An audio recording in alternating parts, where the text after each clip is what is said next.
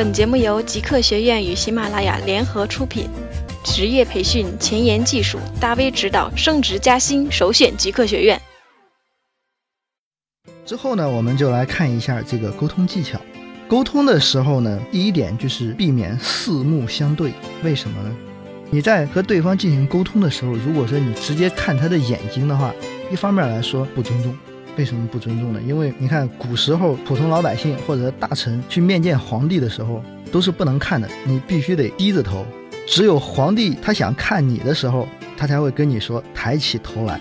你抬头的时候，你的眼睛也不能看皇帝，眼睛要往下看，让皇帝来看你。就是说，如果说直接四目相对的话，其实是不尊重。直接的四目相对，它是一种挑战的一种行为，就是说你一瞪眼，然后就是说，哎，你怎么着怎么着怎么着。这是一种挑战。如果说你想让对方看你看的比较舒服的话，你看着对方的鼻子或者说嘴巴，不要直接看眼。这样的话呢，你能够给对方一个最好的体验。如果不信的话呢，你可以和同学之间来做这种演示。比如说，你和对方对话的时候，你一直看着他的嘴或者他的鼻子，然后跟他对话。之后呢，你再问问他，他的心里的这个体验是什么？他肯定会觉得自己更高一等。这种心理体验是非常好的，是因为我们每一个人，对吧，都会有这种心理体验，都会感觉，如果说自我感觉比对方高一等的话，都会感觉非常好。这个呢，并不是说我们要拍马屁或者说什么之类的，而是说让对方有一种非常庄重的被尊重的感觉，非常好。第二点呢，就是一定要尽量主动的开辟话题，因为在这个面试的过程当中，你为了调节气氛，也可以主动开辟话题。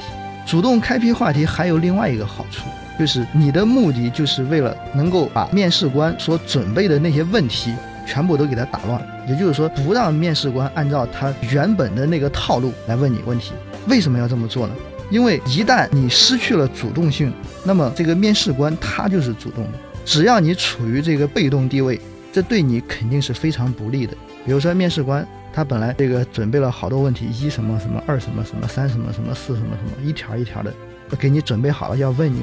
那么他在问你的过程当中呢，有一些问题有可能是你以前从来没有接触过的，那你就回答不上来了，对不对？那你回答不上来的话，那给对方的这种心理感觉就会不好了一点，对吧？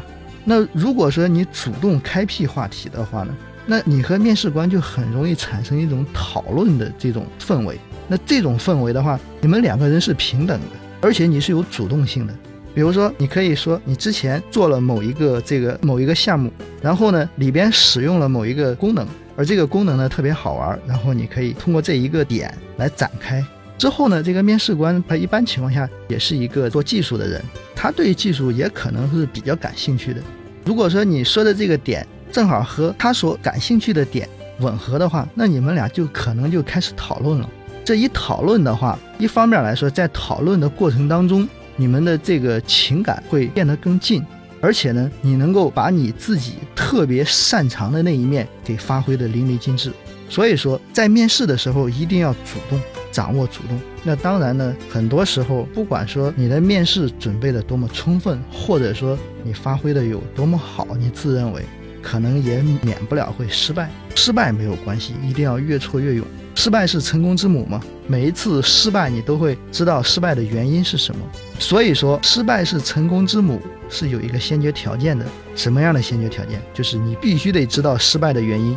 所以说，如果说你哪一次的面试，你觉得这一次面试是通不过的，或者说有某一个问题你没有回答上来，你可以问一下面试官，说这个问题是该怎么去解决，对吧？如果说你没有意识到这种情况，如果有可能的话，你尽量在当场要询问一下结果。